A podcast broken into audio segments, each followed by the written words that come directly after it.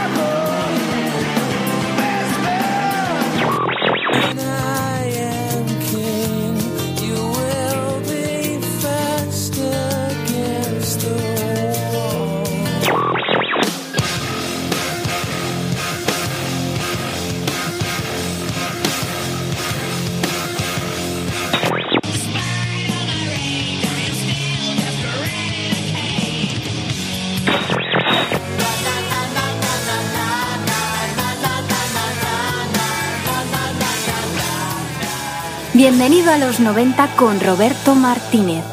Axel, tú serás el padrino. Esas cinco palabras pronunciadas por Courtney Love, la mujer de Kurt Cobain, desencadenaron la gran batalla que será recordada para siempre. Ocurrió el día 9 de septiembre de 1992, en Los Ángeles.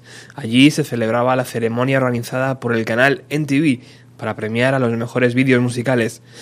Esta vez el presentador era Dana Carvey, tras el éxito de su papel de Garth en el mundo de Wayne, y presentó así a la banda del momento. And now for all your lawn care needs, it's Nirvana.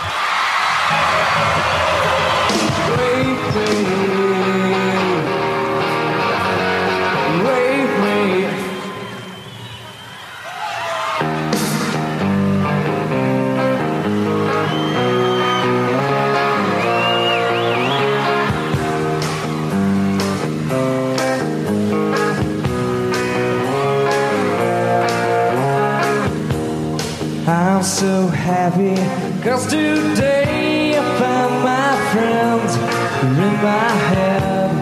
I'm so ugly, that's okay, cause so are you. Broke our ears Sunday mornings every day for all I care. I'm not scared, light my candles in our days,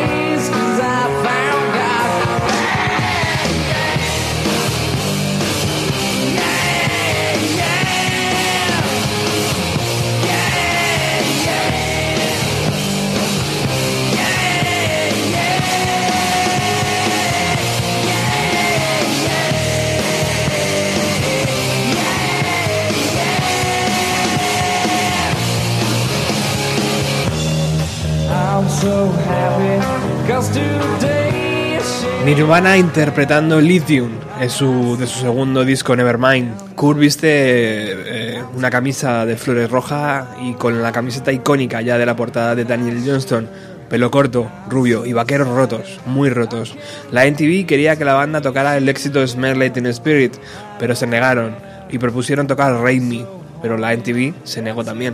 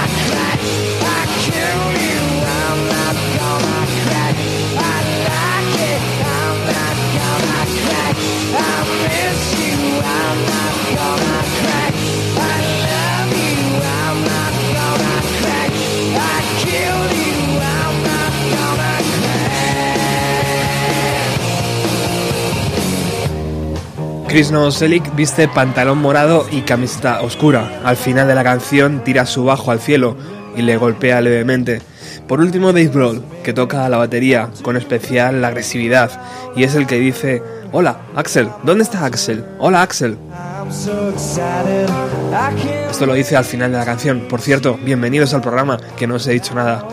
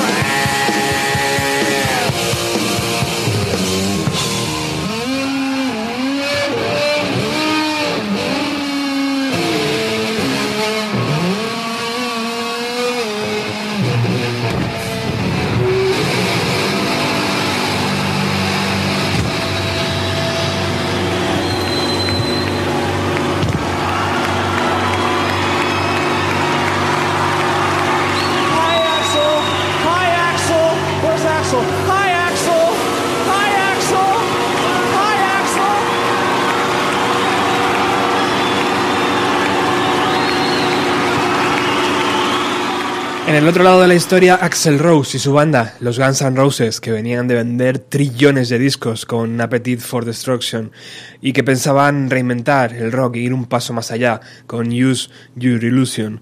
Y aunque realmente consiguieron el elogio de la crítica y de fans, con tiendas abiertas a esos de las 12 de la noche, con colas para comprar los CDs, con conseguir siete veces platino de ventas, se toparon ante un fenómeno que no supieron o que no quisieron ver.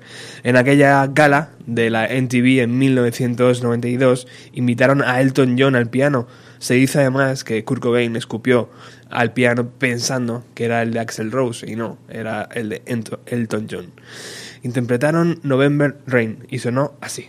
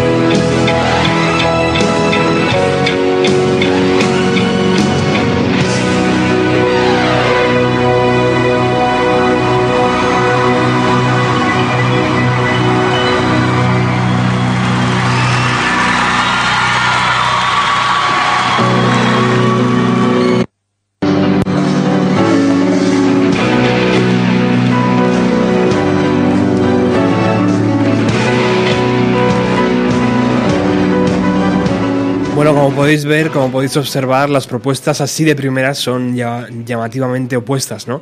Nirvana, un trío de rock con canciones cortas y directas, estética descuidada y destrozando sus instrumentos al acabar la actuación. Guns N' Roses salieron acompañados por Sir Elton John y una veintena de músicos eh, de cuerda, director de, de orquesta incluido, y una canción que alcanza casi los 10 minutos de duración.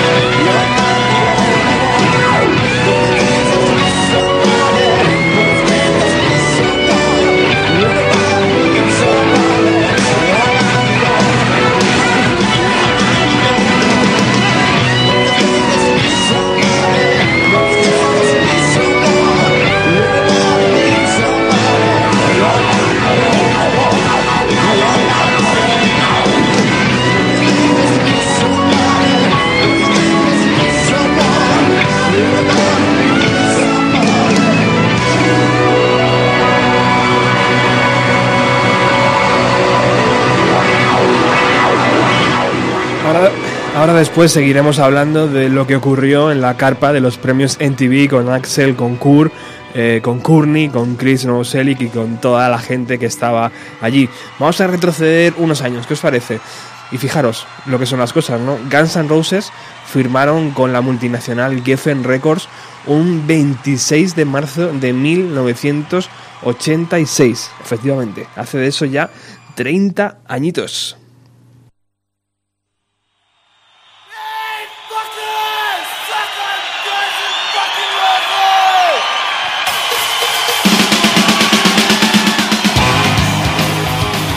¿Y por qué firmaron con Geffen Records? Porque su propietario, David Geffen, era amigo de la familia de Slash, el guitarrista.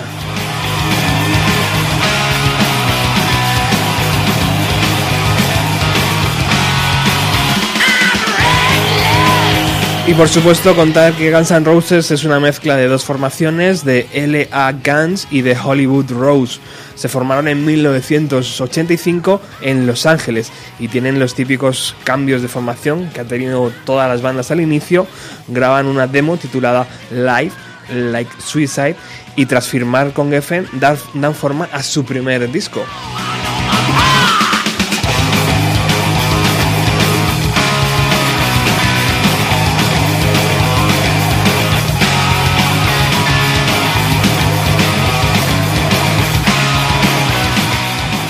La, leyenda cuenta que tras, formar, eh, tras firmar con Geffen Records se fueron, eh, eh, bueno, se, se, dice de todo, ¿no? Que se lo gastaron todo en cocaína, que se fueron toda la noche de juerga. lo que sí está claro es que encontraron una forma de liberar su arte y grabaron un disco muy apetecible, ¿no? Appetite for Destruction. Sonaba así.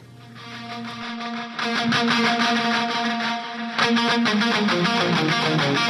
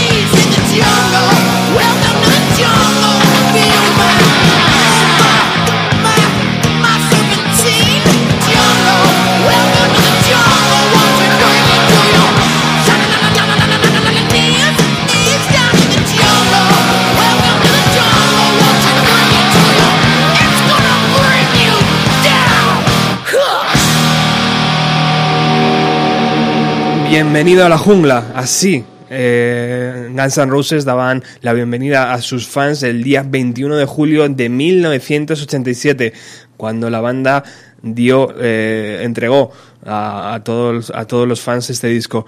Bueno, tuvieron problemas con la portada. La banda tuvo que modificar, eh, porque la original era una pintura de Robert Williams, un famoso pintor americano, con un robot violador y una chica con las bragas por los tobillos. La cambiaron porque la, la NTV dijo que o, cambiaban aquello o no ponían sus, sus videoclips. Así que eh, modificaron todo eso y pusieron la famosa cruz con los cráneos de los cinco músicos que a día de hoy todos conocemos.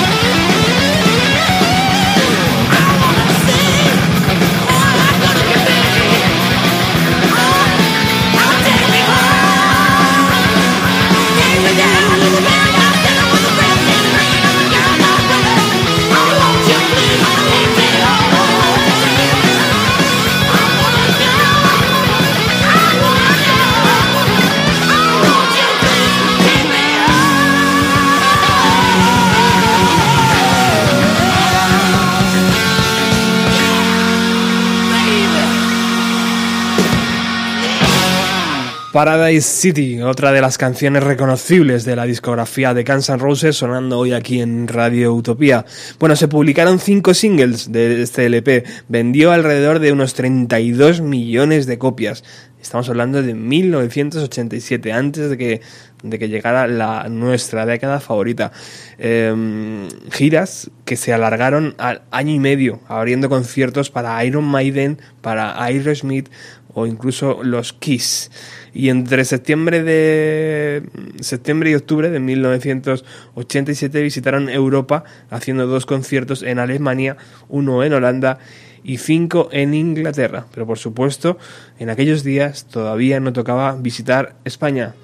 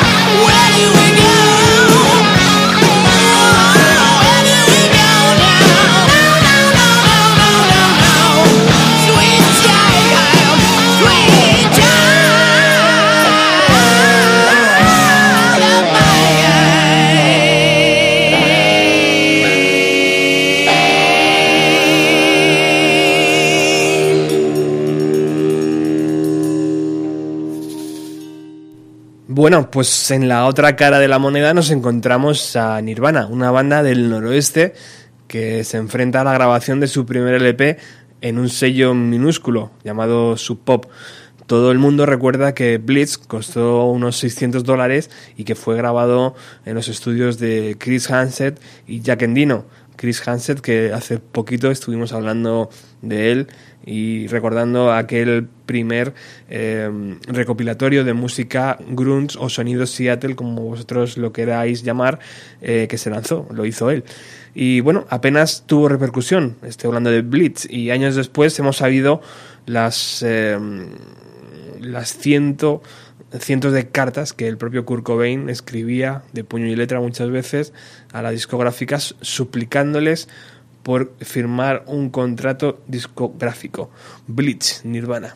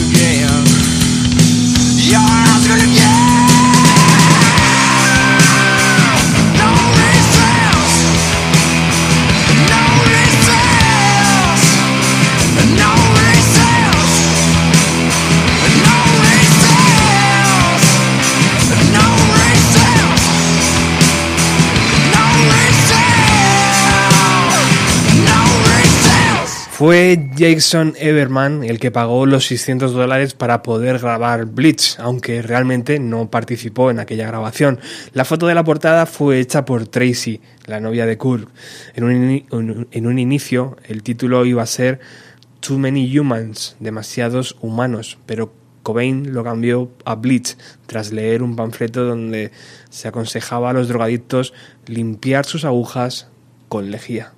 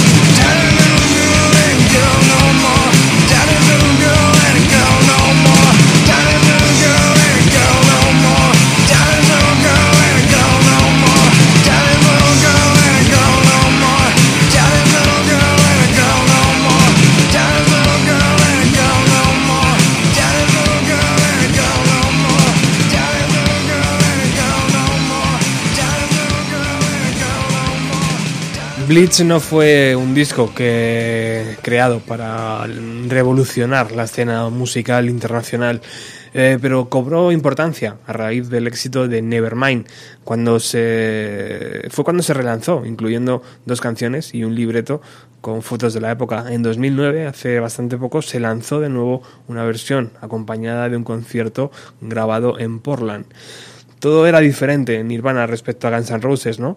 La música no estaba hecha para agradar, sus directos tenían un volumen demasiado alto muchas veces, sus pintas en deportivas, vaqueros rotos y camisas de leñador iban hacia el lado opuesto de la estética de Axel Rose. Incluso las baladas eran completamente diferentes.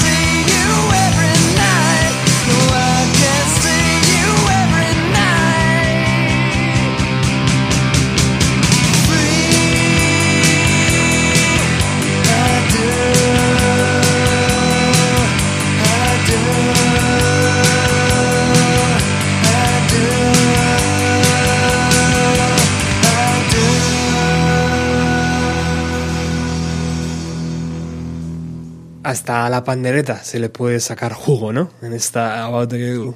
Bueno, 1991 iba a ser el año de la colisión entre dos estrellas de rock. Guns N' Roses lanzaron eh, Use Your Illusion el día 17 de septiembre de 1991. Nirvana haría lo mismo con su Nevermind, siete días después. Los dos, además, estaban dentro de Geffen Records. La colisión, por lo tanto, era inminente.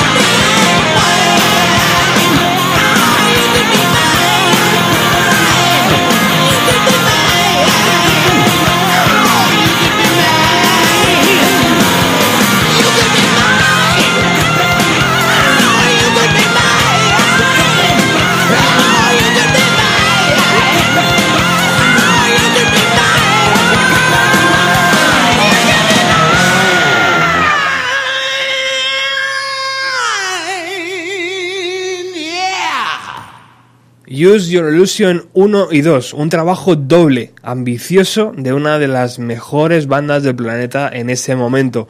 Un total de 30 canciones grabadas a lo largo de 1990 y de 1991.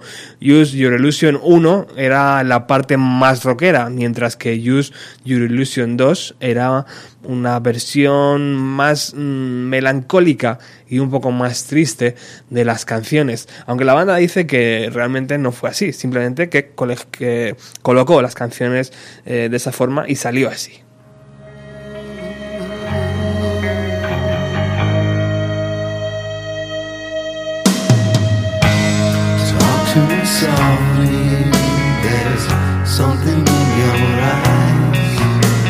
La archifamosa Don't Cry sonando ahora en Bienvenida a los 90. And please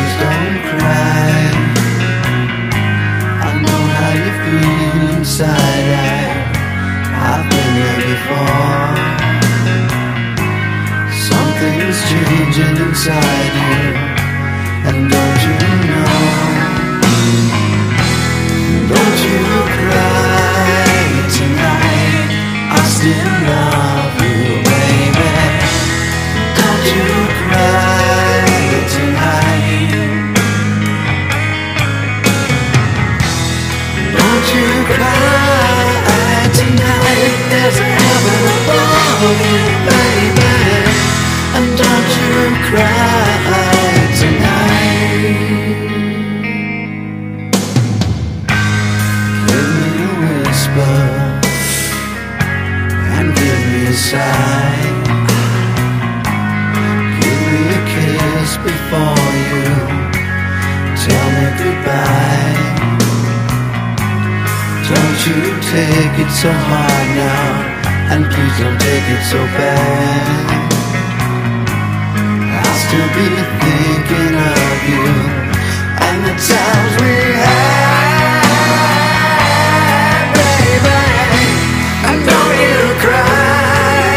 tonight.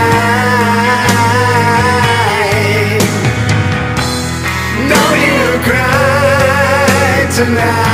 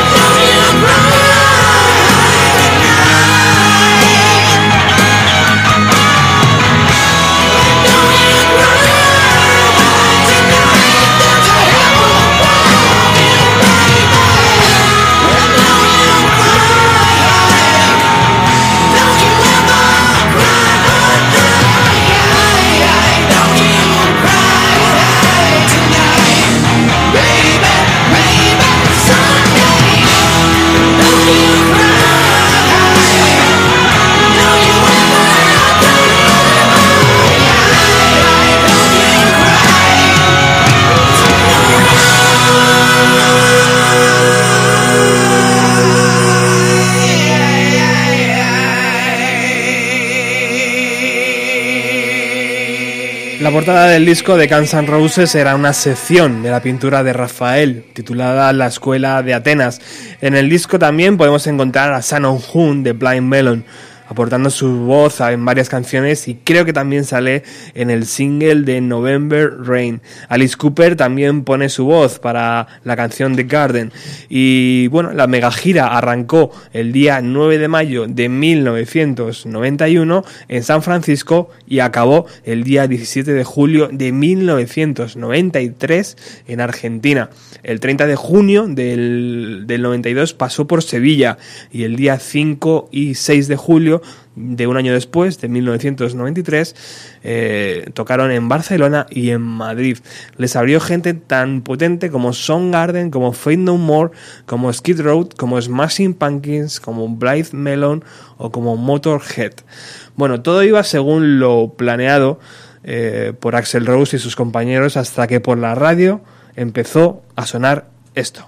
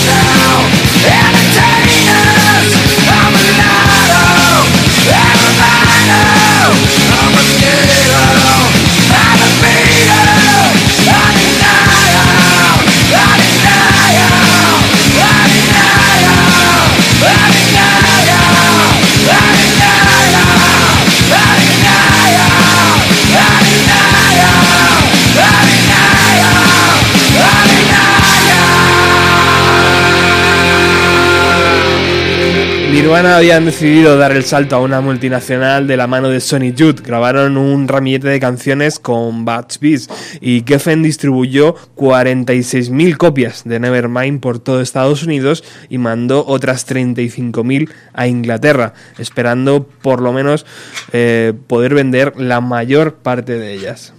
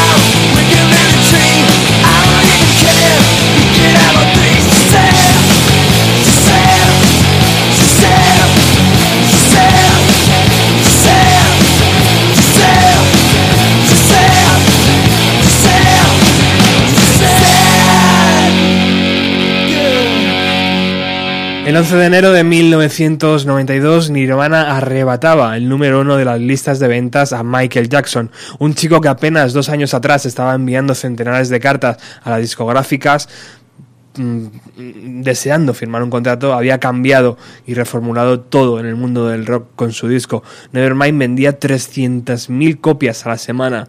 Nirvana se subió al autobús de la gira el 13 de junio de 1991 en San Francisco y no se bajó hasta el día 30 de octubre de 1992 en Argentina. El día 3 de julio y el día 4 pasaron por Madrid y por Bilbao. Bueno, regresamos al principio del programa, a septiembre de 1992. Los premios NTV. Ahí hemos estado hablando que se cruzaron, hubo declaraciones, eh, Axel, tú serás el padrino y todo esto, y el propio Kurt lo decía así. Ayer mi esposa y yo estábamos sentados en la carpa de los MTV Music Awards. Axel pasó cerca, así que le gritamos, Axel, ¿serías el padrino de nuestro bebé? Axel, will you be the godfather of our child? And he said, Y él se dio la vuelta y me apuntó con sus 20 guardaespaldas, estando, estaban haciendo además su documental. Y yo estaba con mi bebé en los brazos, así que le, di- le dijo a mi mujer, más vale que te calles, perra, no me jodas la noche.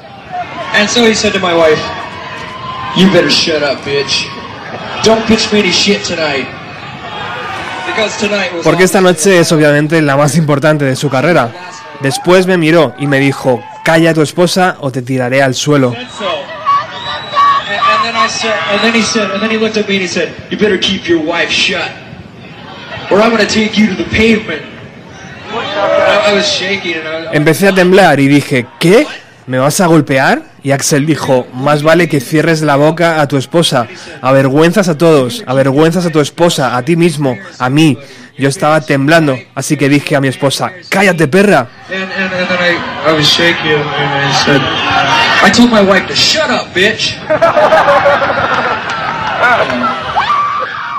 Chris Novoselic dice que después se encontró con el bajista de Guns N' Roses, con Duff, y quiso pelear con él.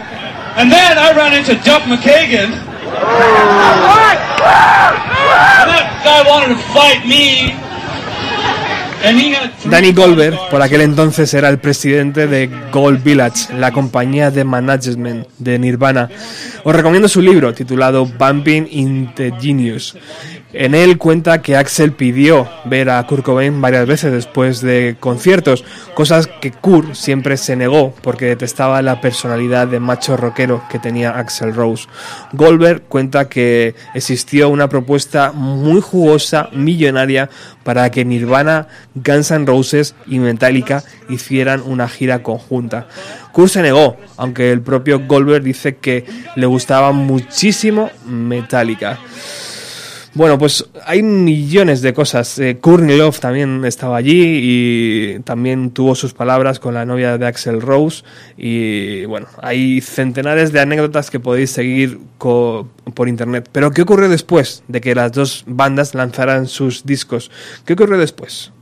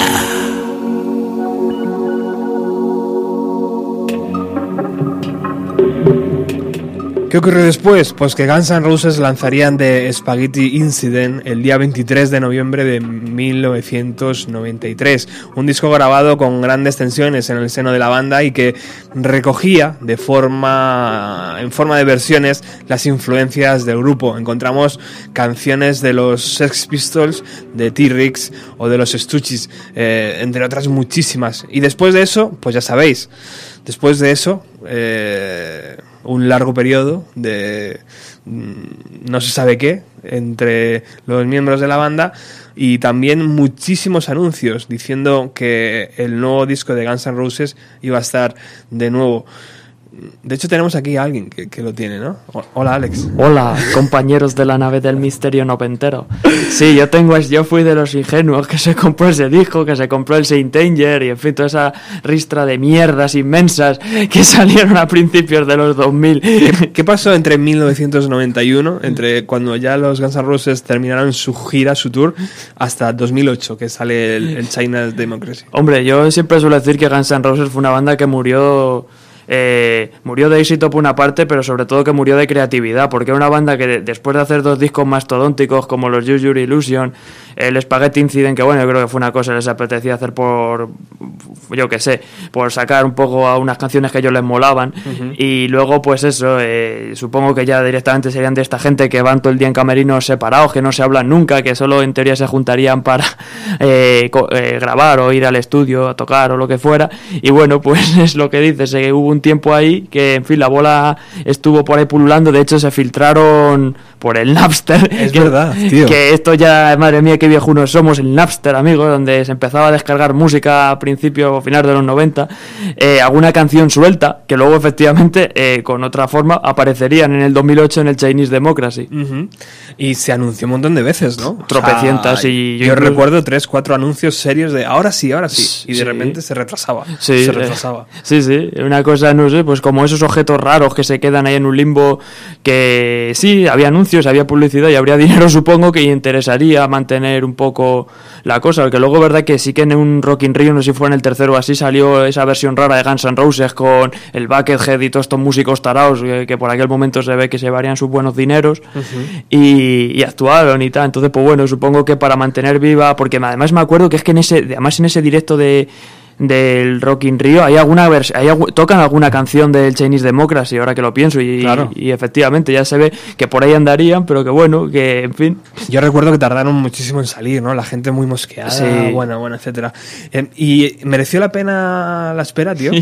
pues hombre la verdad es que tela tela yo la espera hombre sí que se creó ese momento de decir "Ay, Dios mío que de verdad ya en el 2008 que sale que sale que tal y yo ya te digo motivadísimo con toda la ilusión del mundo me lo fui a comprar además es que me acuerdo que era una edición inmensa que era una caja grande que venía con camiseta con no sé qué y no era muy caro me lo compré pues no sé fueron unos 25 euros o algo así con lo cual no era una para una edición súper del coleccionista y claro luego es que te lo ponías y empezabas a escuchar esas marcianadas que decías, pero por Dios, ¿qué han hecho? Es que no hay por dónde cogerlo.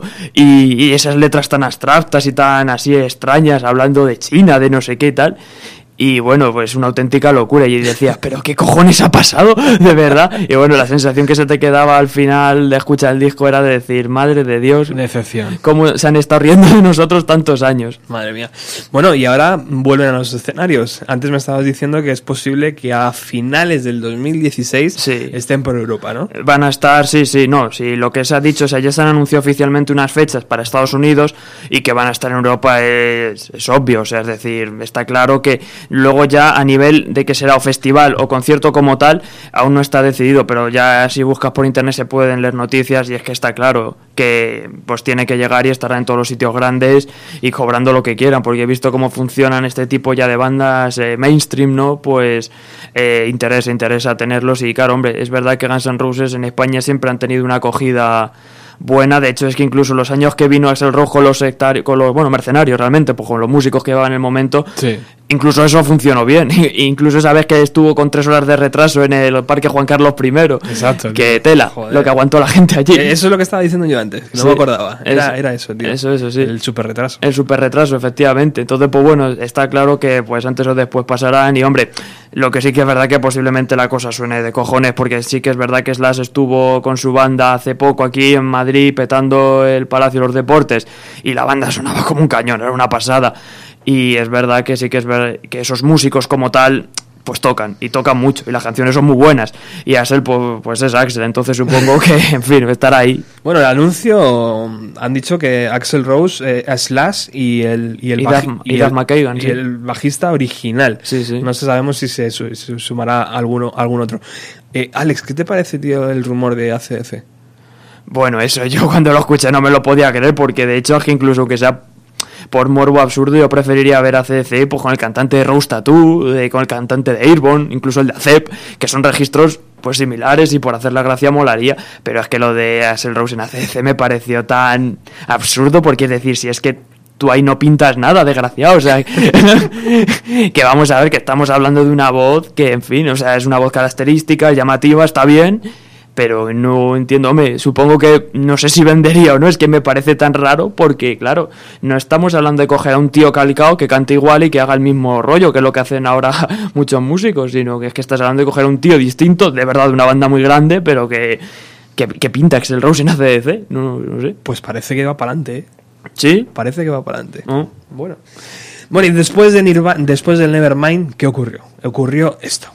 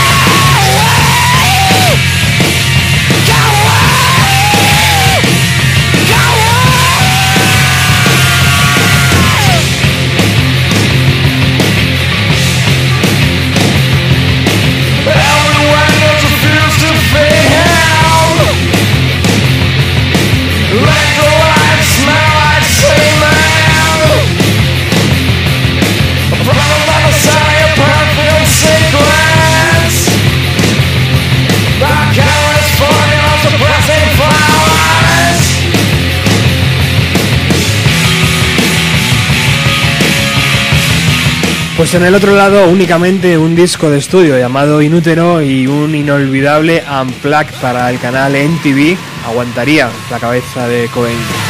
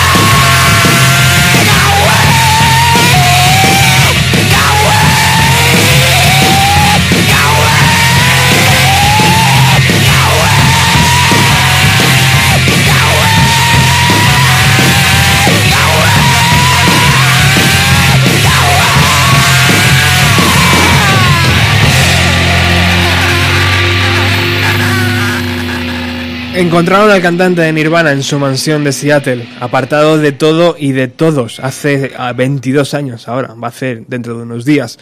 De todo menos de su dosis y de una escopeta que utilizó para adelantar a Axel Rose en todas las apuestas. ¿Quién ganó? ¿Nirvana o Guns N' Roses? ¿Axel Rose o Kurt Cobain? Difícil de decir, solo tú tienes la respuesta. Uno vuelve a los escenarios ahora y otro no va a envejecer nunca más.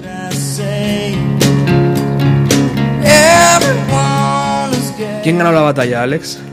Hombre, eh, a ver, esto mm, tiene. A mí me gusta mojarme y yo voy a dar mi opinión, pero a ver, primero voy a decir lo que creo así un poco general y luego lo personal. Lo general es que yo creo que ganó Nirvana en el sentido de que fue la última revolución grande del mundo de la música, fue el último petardo en el culo para la industria musical en general y que agitó todo. En ese aspecto sí que es una, una banda, pues eso, adorada desde la gente más mainstream hasta el público más especialista de culto, ¿no? Y eso es lo verdaderamente complicado de hacer y lo que hay que alabar y vamos recordar siempre. Ahora, personalmente, pues yo me quedo con Guns N' Roses porque es que a mí el tipo de música que más, más, más me gusta es el rock duro y cosas así, ¿no? Y es que pues el Appetite for Destruction pues posiblemente sea el mejor disco de hard rock de la historia, con lo cual es que eso para mí es insuperable. Y luego los Use Illusion igual, es que son dos discos que te los pones y es que dices, madre de Dios, que, que éxtasis, ¿no? Y que madre mía, que canto. Además es que eh, Guns N' Roses es el canto de cisne eh, de la época de los 80, es decir, de que venimos de todo el rollo este del glam metal y todos esos sonidos de Hollywood y tal, pues el Guns N' Roses significa ya llegar a lo más arriba de ese rollo y ya acabar. Entonces, en ese sentido, pues es lo, más grande que quedó para la música, porque luego sí, salieron los Darnes estos que parecía que iban a ser muy grandes, muy grandes, y pues ah, se quedaron ahí, ¿no? Como otras tantas bandas, ya se ve que la industria musical pues no, no pudo tirar.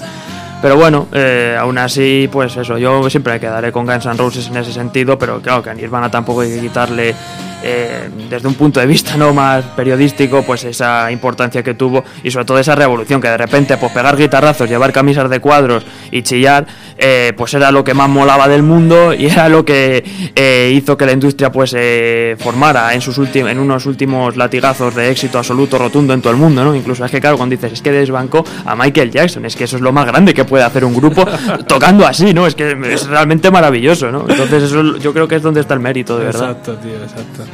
Bueno, pues seguir aquí en sintonía de Radio Utopía con Alex, que va a arrancar ahora mismo su ruta 130. Nosotros volvemos el próximo jueves con una mejor voz y con más música de los años 90.